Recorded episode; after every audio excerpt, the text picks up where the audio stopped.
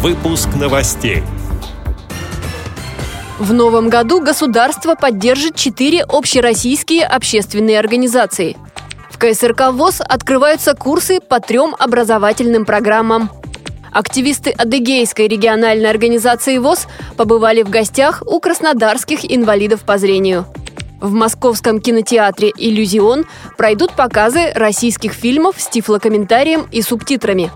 Далее об этом подробнее в студии Анастасия Худякова. Здравствуйте! Здравствуйте! Господдержка общероссийских общественных организаций инвалидов в новом году составит полтора миллиарда рублей. Об этом сообщает агентство городских новостей Москва со ссылкой на пресс-службу Министерства труда и социальной защиты России. Деньги выделят Всероссийскому обществу инвалидов, Всероссийскому обществу слепых, Всероссийскому обществу глухих и Общероссийской организации инвалидов войны в Афганистане. По словам министра Максима Топилина, выбор данных общественных организаций инвалидов об обусловлен тем, что именно они выполняют наиболее масштабные общественно полезные программы.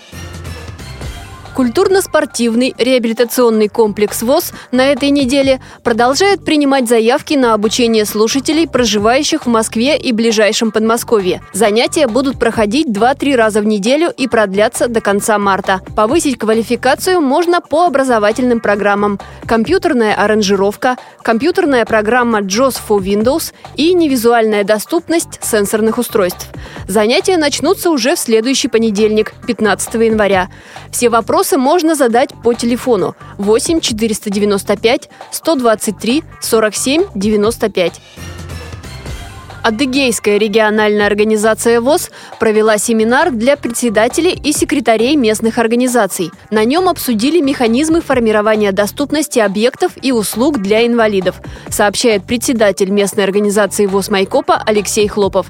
Семинар проводился в Краснодаре, поскольку в программе была предусмотрена встреча с полномочным представителем президента ВОЗ в Южном федеральном округе, председателем Краснодарской краевой организации ВОЗ Юрием Третьяком. После после чего участники семинара посетили городскую местную организацию ВОЗ, Дом культуры ВОЗ и Краснодарскую краевую специальную библиотеку для слепых имени Чехова. Гости из Адыгеи также увидели на практике проект «Говорящий город» и познакомились с производством социально-трудового комплекса ВОЗ.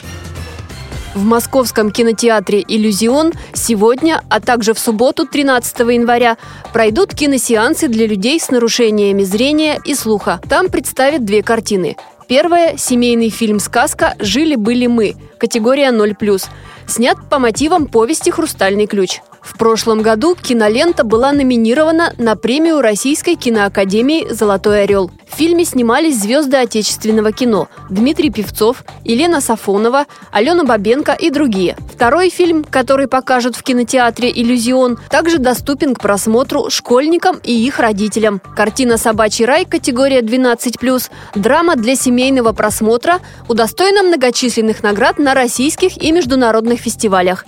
Эти и другие новости вы можете найти на сайте Радио ВОЗ. Мы будем рады рассказать о событиях в вашем регионе.